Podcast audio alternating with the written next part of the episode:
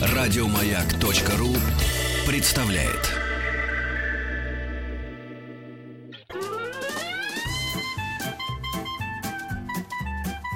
Один Вадим. Один Вадим. Итак, дорогие друзья, он появился в студии, элегантный, даже не знаю, на каком языке его приветствовать. Здравствуйте, наш полиглот Дмитрий Петров. Добрый день. Хайду иду. Друзья, мы продолжаем наш разговор, продолжаем историю об испанском языке. В прошлые выходные, вы помните, мы начали. Сейчас мы продолжим. Дмитрий, мы остановились как раз на том волшебном моменте, когда, по-моему, Колумб получил благословение. Колумб Америку открыл. Да. Испанцы изгнали мавров э, с территории Иберийского полуострова, и испанский язык э, вошел, можно сказать, э, в зрелое состояние и стал практически официальным языком Испании. Вот вы знаете, Дмитрий, меня все время волнует один такой вопрос. Вот хорошо, там Магеллан, Колумб, да, вот, значит, он причалил к Доминикана, острову, потом, значит, чуть-чуть глубже проник на континент. А как происходило общение между испанцами и индейцами? И самое главное, я вот думаю, как они учили индейцев говорить на испанском языке? У Колумба был некоторый опыт в постижении иностранных языков, потому что он-то вообще-то и не испанец никакой. Я знаю, да. Он итальянец, поэтому... Еврейского поступив- происхождения. Ну да, тем более. Поэтому, поступив э, на службу к испанскому королю, ему пришлось освоить испанский язык, чтобы командовать своими матросами. То есть у него уже был некоторый лингвистический багаж. Ну, известно, что когда при первых контактах э, с туземным населением, как э, с индейцами э, в Карибском море, так и в других регионах, куда испанцы уже стали наведываться, а начали они еще с Африки. Мгм. Конечно, первые контакты были ну, на, языке жестов, э, на языке каких-то, э, в общем-то, интонация, мимика, э, жестикуляция. Это был единственным набором средств, которыми они пользовались при общении. Но постепенно, ведь общение, общение людей, разноязыких людей, если у них нет другого средства коммуникации и понимания друг друга, достаточно быстро позволяет им начинать говорить на языке друг друга. То есть такое взаимопроникновение. Да, и первоначально, конечно, э, стали появляться такие смешанные языки, и мы знаем такое понятие креольские языки. То есть у- очень упрощенные, насыщенные туземными словами варианты европейских языков. Хм, интересно. И еще, смотрите, но мы знаем прекрасно о том, что и английский флот – это наше все, и испанский Великая Армада – это тоже наше все. Но как это ни парадоксально, все-таки морская терминология основана на английском языке. А с чем это связано? А морская терминология э, прежде всего пошла из голландского языка. А, даже с голландского. Да, потому что голландцы стали мореходами, стали э, такой морской державой еще до англичан. А, Потому вот что страна-то маленькая, они извечно воевали, э, отвоевывали у моря квадратные метры и квадратные километры. И фактически, э, скажем, терминология в русском языке, связанная с навигацией, с- Мгм. с, мореходством, через Петра Великого Алексеевича и через э, его соратников э, была основана на голландском языке. То есть такие слова, как матрос, э, мачта и так далее, это все из голландского. А, все-таки голландского языка. Мгм. Хорошо, вернемся к нашему испанскому языку. Вы знаете, когда русский человек, например, приезжает в Ставрополье, да, то через несколько месяцев, возвращаясь обратно в родную Москву, он начинает немножко хыкать. Это нормальное состояние. Вот те испанцы, которые поехали в Доминикану, которые поехали туда, в Южную, Центральную Америку, когда они вернулись обратно, общаясь, естественно, с местным населением, они привнесли что-то в испанский язык своего. Ну, тут еще такой момент, э, ведь на, э, на корабли набирались э, матросы и солдаты с разных регионов Испании. Ну да, мы говорили о том, что в поэтому Испании те- тоже Да, те диалектные различия, которые существовали в самой территории Испании, естественно, сглаживались, когда людям приходилось служить на одном корабле, вместе воевать, э, вместе путешествовать на достаточно далекие расстояния. Поэтому а, и язык-то испанский стал очень бурно развиваться а именно в момент э, массовых колониальных захватов. А, потому что люди из разных испанских регионов должны были избегать каких-то отдельных местечковых таких выражений и стремиться к какому-то более универсальному варианту кастильского языка. А, естественно, заимствуя при этом какие-то слова, которые отражали а, местные туземные реалии. И, ну, мы знаем из таких э, наиболее ярких примеров, что, скажем, очень характерное для испанского языка Испании э, произношение, похожее на английское звук «th», Мгм. Исчезло достаточно быстро в, к- в заморских колониальных владениях.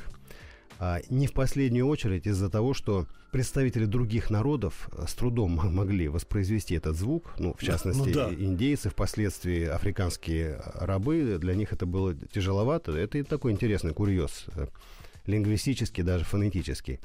И э, поэтому э, через пару поколений испанцы в Испании уже узнавали людей, которые долго прожили или прослужили э, в заморских владениях Испании по их акценту, который существенно стал меняться. И еще, все-таки для меня не очень понятно, как произошла такая огромная, такая стремительная экспансия южного американского континента испанским языком. Ведь все говорят на испанском, ну, португальском, да, начиная от э, самого кончика мыса огненной земли, да, и кончая э, Центральной Америкой. А, Ну, единственное э, сопоставимое, такое массовое, очень быстрое продвижение э, европейской цивилизации, или, скажем так, более технологически развитой цивилизации мы можем увидеть в освоении Сибири. Кстати, Примерно за такой же период, в течение нескольких буквально поколений, русские дошли от Урала до, э, Владивостока, ну да, до- да, до до Камчатки. До э, фактически до Дальнего Востока. Нечто похожее происходило и с испанцами.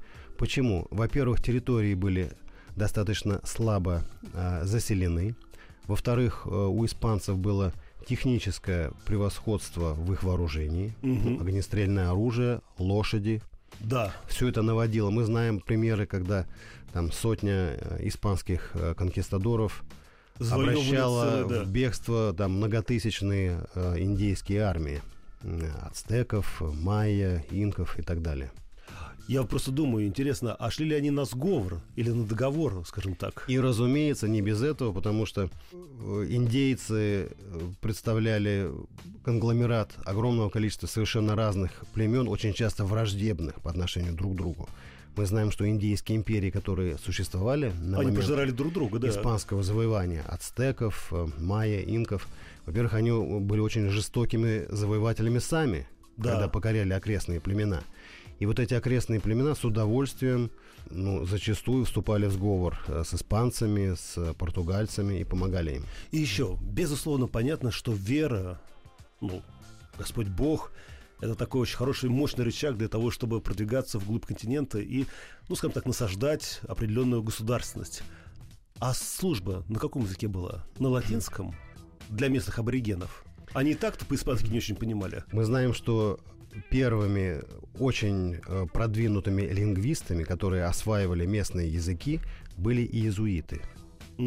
А, И в, нес- в нескольких частях Ла- Латинской Америки, Южной Америки, Центральной Америки делались переводы на местные языки э, священного писания, Даже так? проводились службы на местных языках, ну и, естественно, чтобы хотя бы э, крестить, исповедовать и каким-то образом а, осуществлять э, католические ритуалы, достаточно активно использовались местные языки, и более того, начиная со второго поколения, отбирались юноши из местных племен, которые уже воспитывались э, не только в католической вере, но и в испанском языке, Мгм. которые в то же время а, оставались билингвами, то есть они могли А, а, говорите, на местном, коммуницировать и на местных языках, и на испанском, и тем самым, в общем-то, и осуществляли и какую-то какую форму а, просвещения, образования и распространения католической религии.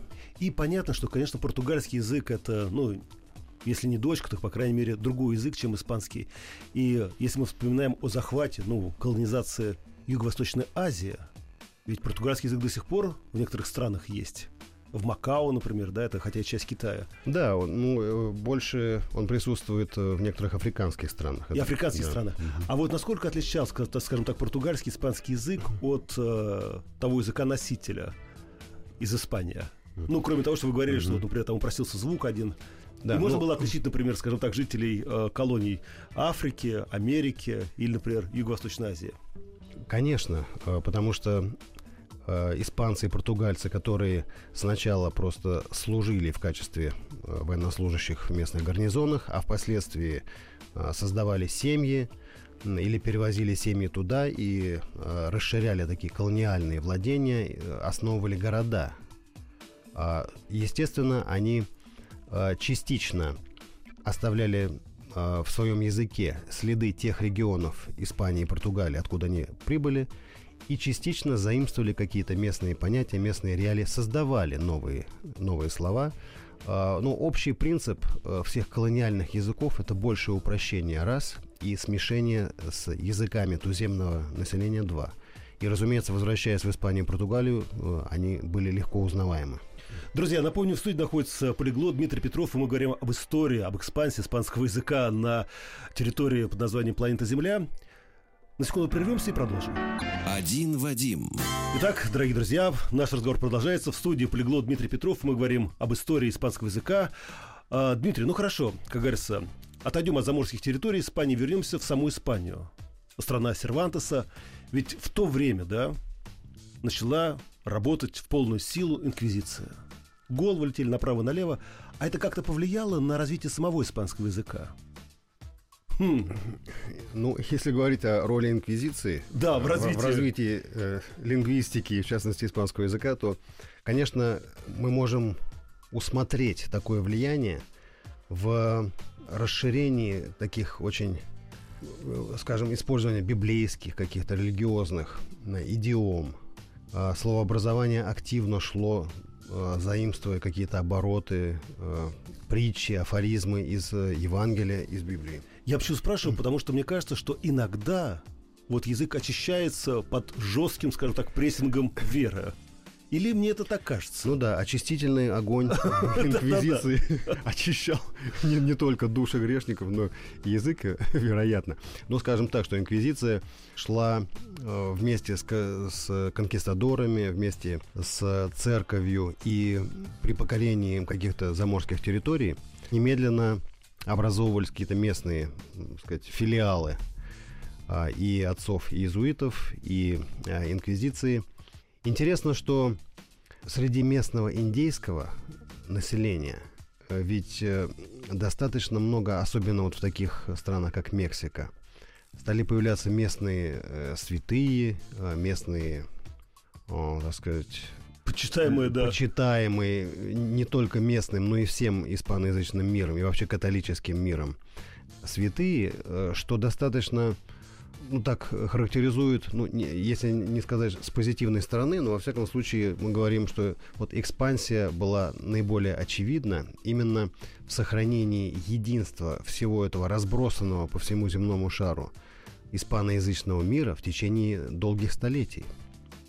Хотя язык менялся, так же как менялось общество, менялось, э, менялось самосознание народа испанского и заморских территорий, ко- которые постепенно стали осознавать себя как отдельными нациями. Но это уже более поздняя история.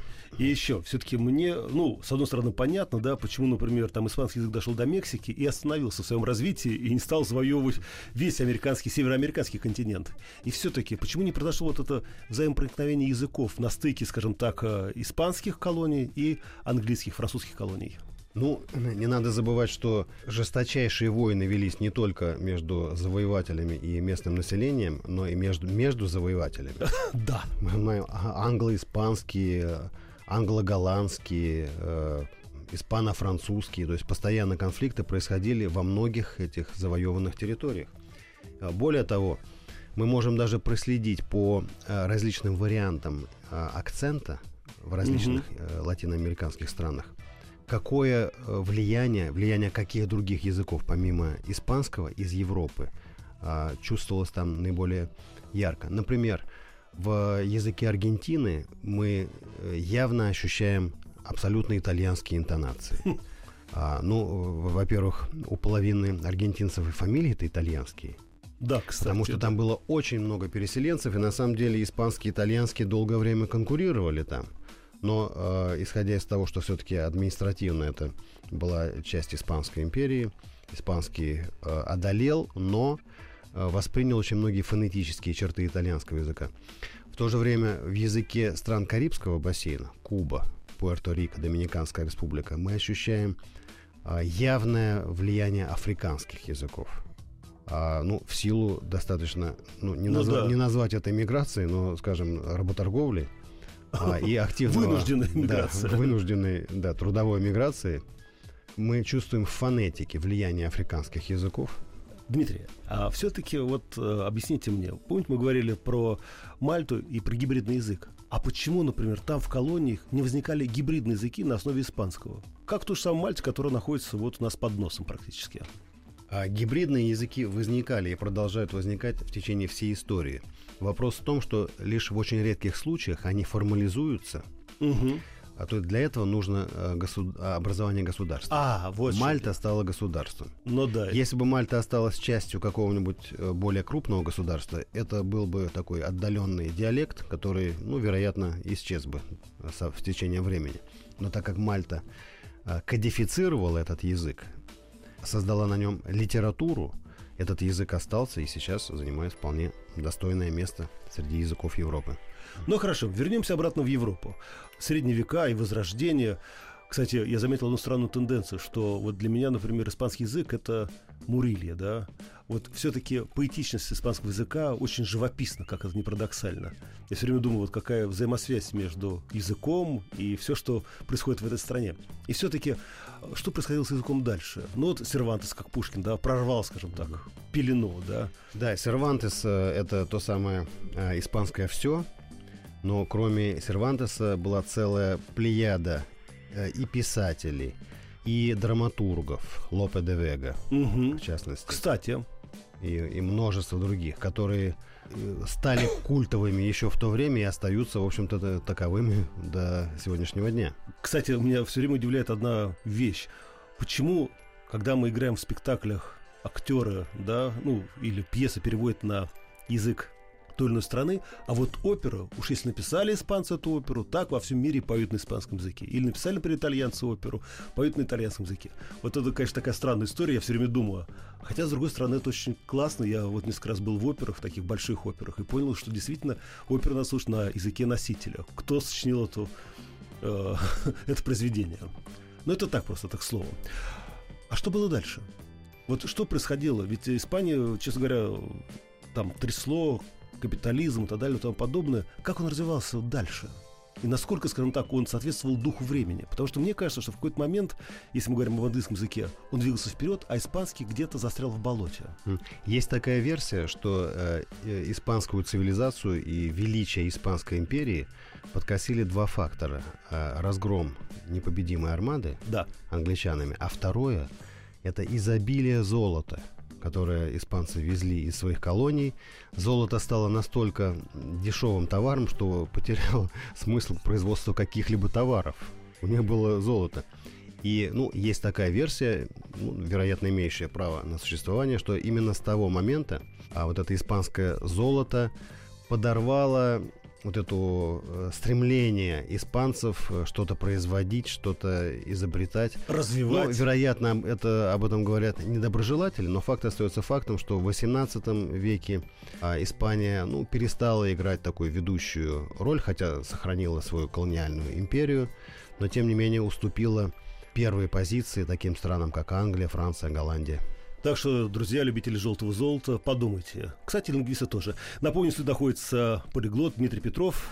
На секунду прервемся и продолжим.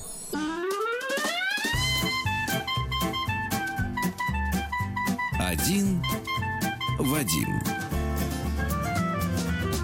Один Вадим. Друзья, напоминаю, в студии находится полиглот Дмитрий Петров. Мы говорим об истории испанского языка.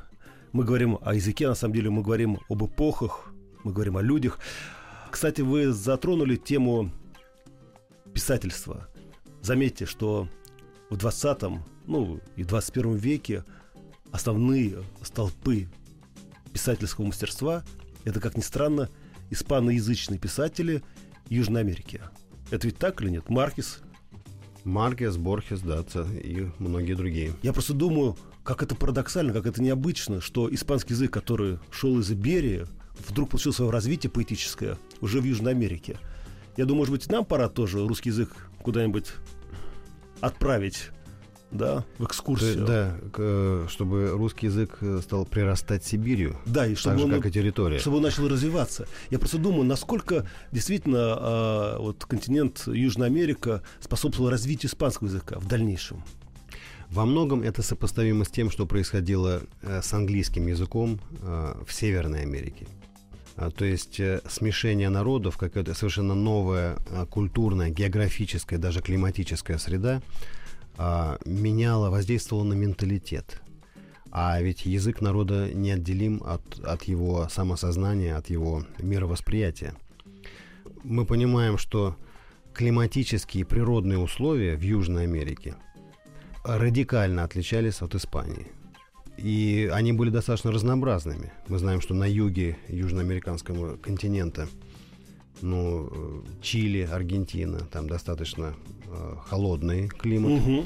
Мы знаем, что есть э, полоса джунглей.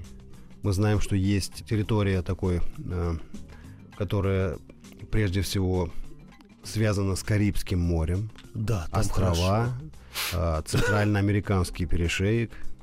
Вот. И, естественно, плюс к этому те народы, которые стали смешиваться э, с испанцами, ведь в каких-то странах э, Латинской Америки коренное население стало преобладать над э, ну, да. выходцами из Испании и э, перейдя на испанский язык, на испанскую культуру с местными разновидностями, тем не менее сохранила какие-то свои, свою э, самоидентификацию.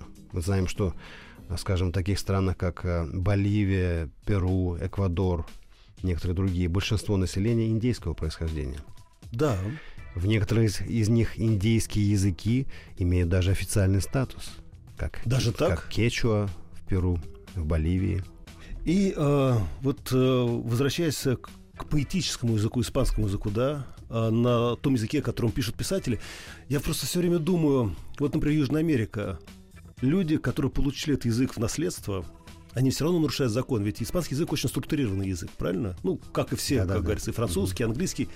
И, безусловно, когда, ну, вот мы же смеемся все время, да, там, моя твоя не понимаю. Когда люди, например, там, э, начинают осваивать русский язык, они путают падежи, склонения и так далее и тому подобное, но возникает, как ни странно, очень смешной, очень оригинальный язык. Вот насколько испанский язык в Южной Америке нарушил те законы, которые были первоначально? Достаточно существенно. А, вернее, можно сказать, что параллельно шли две тенденции. С одной стороны, в заморских территориях язык э, консервируется, сохраняет в себе более архаические черты. С другой стороны, как мы говорили, он неизбежно смешивается с какими-то новыми реалиями, новыми заимствованиями. А, мы знаем, что достаточно серьезные структурные изменения э, в аргентинском Э, варианте э, То есть это, ну, языка. Ну, это разные, разные языки, но они, по крайней мере, очень отличаются. Я правильно понимаю? Да, э, ну, скажем так, что и по акценту, и по определенным грамматическим особенностям можно легко понять, а из какой страны э, человек происходит. Хорошо, друзья, напомню еще раз, суть находится полиглот Дмитрий Петров, мы говорим об испанском языке. Давайте перенесемся в 20 век. Я вот знаете, о чем все время думаю? Меня не удивляет, что, например, в свое время в Германии вдруг расцвел таким пышным цветом фашизм. Потому что немецкий язык по своей сути язык завоевателя. Я и так далее и тому подобное. Но я думаю, почему люди, которые говорят на испанском языке, почему в этих странах тоже так получилось распространение именно фашистской идеологии? И связан ли как-то язык с идеологией? Ну, а, простите, я думаю, это можно воспринять как одну как одну из версий, но в то же время такой мелодичный и нежный язык, как итальянский, да. не помешал я, Муссолини. В общем-то, собственно, в Италии и зародился фашизм. Но по большому счету... Вот, так что, вероятно, это может быть каким-то э, фактором, но вряд ли самым определяющим. А с другой стороны, мы видим, что формы проявления вот, национального менталитета, они, конечно, с языком связаны. И что касается испанского языка, в нем сочетание вот этой а, какой-то звучности. А, ну, недаром а, русские поэты и писатели ну, частенько прибегали каким-то образом от Севильи до Гранады. Вот да, да, да, да, да, да. То есть это воспринималось как какой-то элемент романтики, а, элемент э, чего-то таинственного, в отличие от более знакомых э, русским языков, э, как немецкий и французский. Мгм. То есть это было что-то более далекое, но овеянное какой-то непостижимой романтикой. Но такой вот твердой зависимости нет, да, например, что язык и, скажем так, идеология.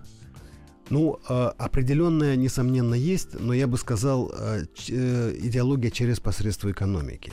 Вот мы говорили про английский язык, в котором вот это упрощение языка, большая рациональность английского языка, что сделало его универсальным языком, шла через более такой эффективный, более прагматичный подход к экономической жизни. В Я Испании к- мы видим, в испанском языке мы как раз можем проследить нечто подобное, что вот это большая архаичность, а, вероятно, ну, как-то сопоставима э, с более традиционной формой экономики. Ну, по крайней мере, в какой-то исторический период. Я почему спрашиваю, потому что в детстве мне пришлось учиться в нескольких школах. А, И начинала я свою, скажем так, учебную карьеру э, в испанской школе, где изучали испанский язык. Потом я перешел в школу с французским уклоном. Я был поражен, знаете, чем?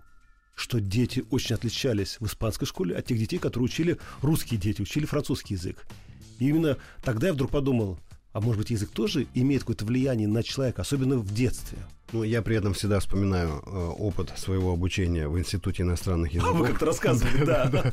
где действительно то, какой язык студенты э, изучали, э, как-то проявлялось, ну, в том числе и в их э, темпераменте, может быть, в их каких-то проявлениях. Я просто думаю, вот если говорить о коде испанского языка, что это за язык? Ну, я бы... э, э, Ну, такого известны, известны слова, э, слова Ломоносова, которые так достаточно четко определял. Э, Ломоносов испанскому языку отводил, по-моему, роль средства общения с Богом. Ломоносов? Да. С чего это он вдруг? Странно. Ну, я понимаю, там Он проектировал. перечислял, да, на каком языке говорить с друзьями, с врагами, э, с Богом. Но потом, правда, добавлял, что если бы э, Карл V, римский император, который э, вот таким образом относился, распределял функции каждого языка, если бы он русскому, российскому языку был искусен, Мгм. тогда бы понял, что русский язык все в себе это сочетает. Ну, это молодец, функции, это да. как это. Хотя, с другой стороны, вот слушая Ломоносова и вас, я понимаю, ведь сейчас на папском троне испаноязычный папа. Я правильно понимаю? Да, более того, именно аргентинец. Да. Я вот думаю, ведь все равно, как бы это ни было, вера все равно остается большой и очень доминирующей силой в развитии а, стран, континентов. Вот то, что, например, сейчас папа говорит на испанском языке, это как-то влияет на продвижение испанского языка. И вообще, что сейчас происходит с современным испанским языком?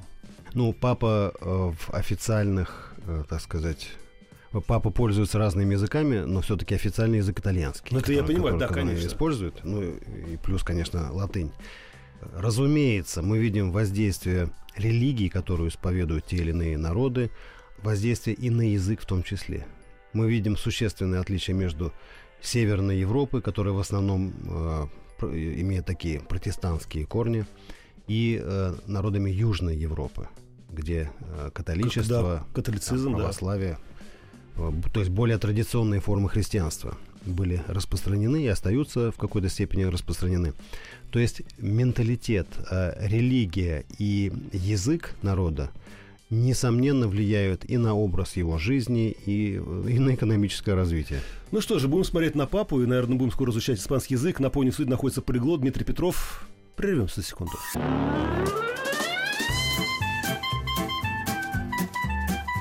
Один Вадим. Один Вадим.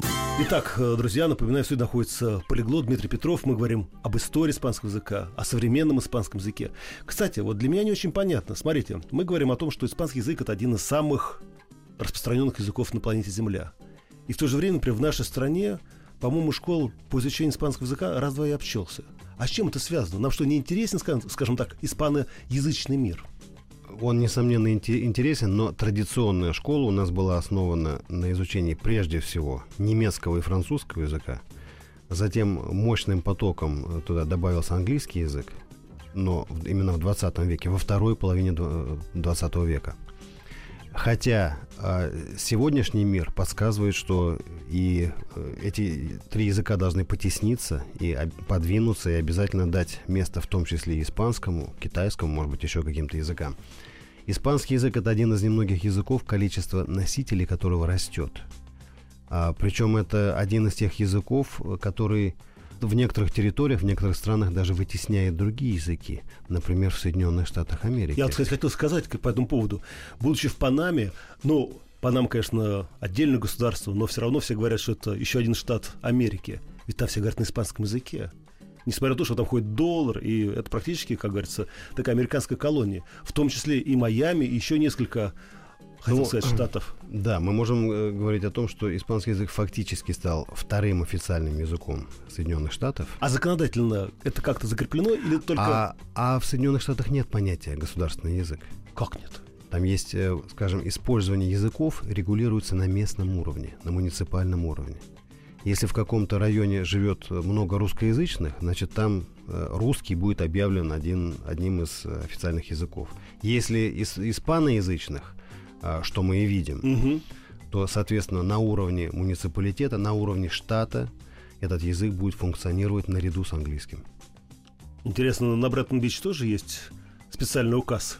Ну, э, на, несомненно, но что касается штата Нью-Йорк, там, кстати, и испанский язык, и русский язык, и китайский язык э, используются как официальные наряду с английским. И все-таки мне не очень понятно, как вот в такую эпоху глобализации все равно языки не перемешиваются. В чем иммунитет одного или другого языка?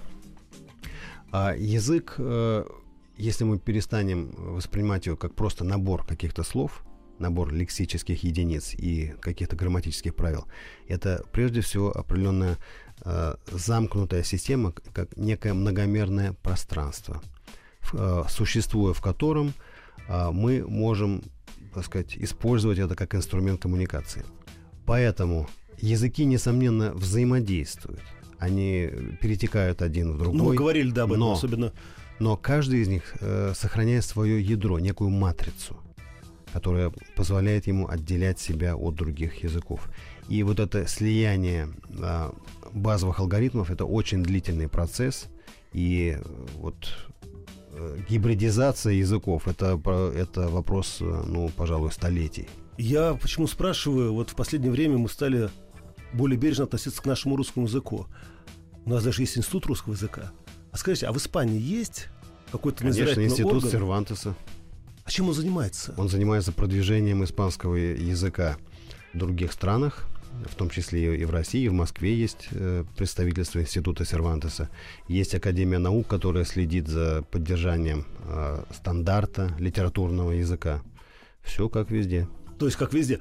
А вот сам испанский язык, насколько он готов к изменениям? Вот мы, например, да, все время там бьемся, там э, позвонить или позвонить, и столько там копий уже сломали. А в Испании есть такие? Конечно, этого очень много, и мы немножко упомянули о том, что сейчас региональные э, наречия, диалекты иногда даже борются за право, э, за статус языка угу. в, самой, в самой Испании.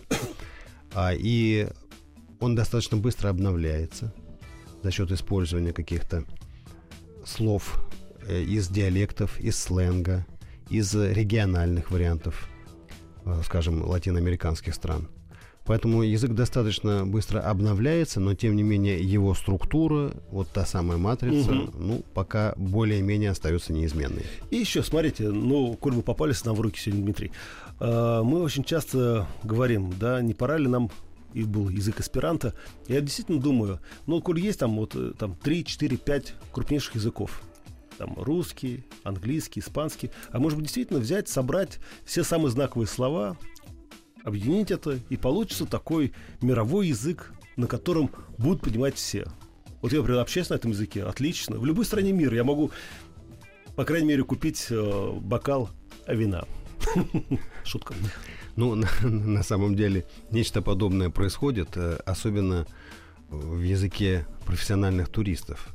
Ну которые, да. которые знают э, пару десятков слов от а, основных языков мира, и э, пытаются доставая их из обоймы, использовать в новых странах. А вось какой-нибудь да, сработает. послужит, да, отмычкой, послужит ключиком, чтобы быть понятым в этой новой стране.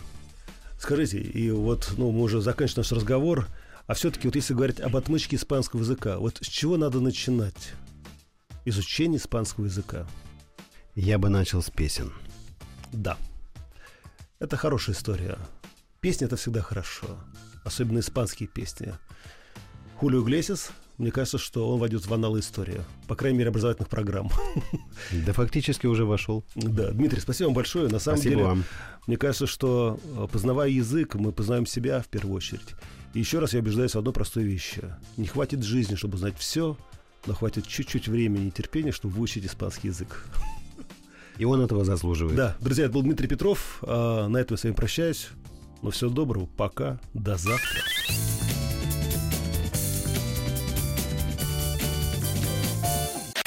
Еще больше подкастов на радиомаяк.ру.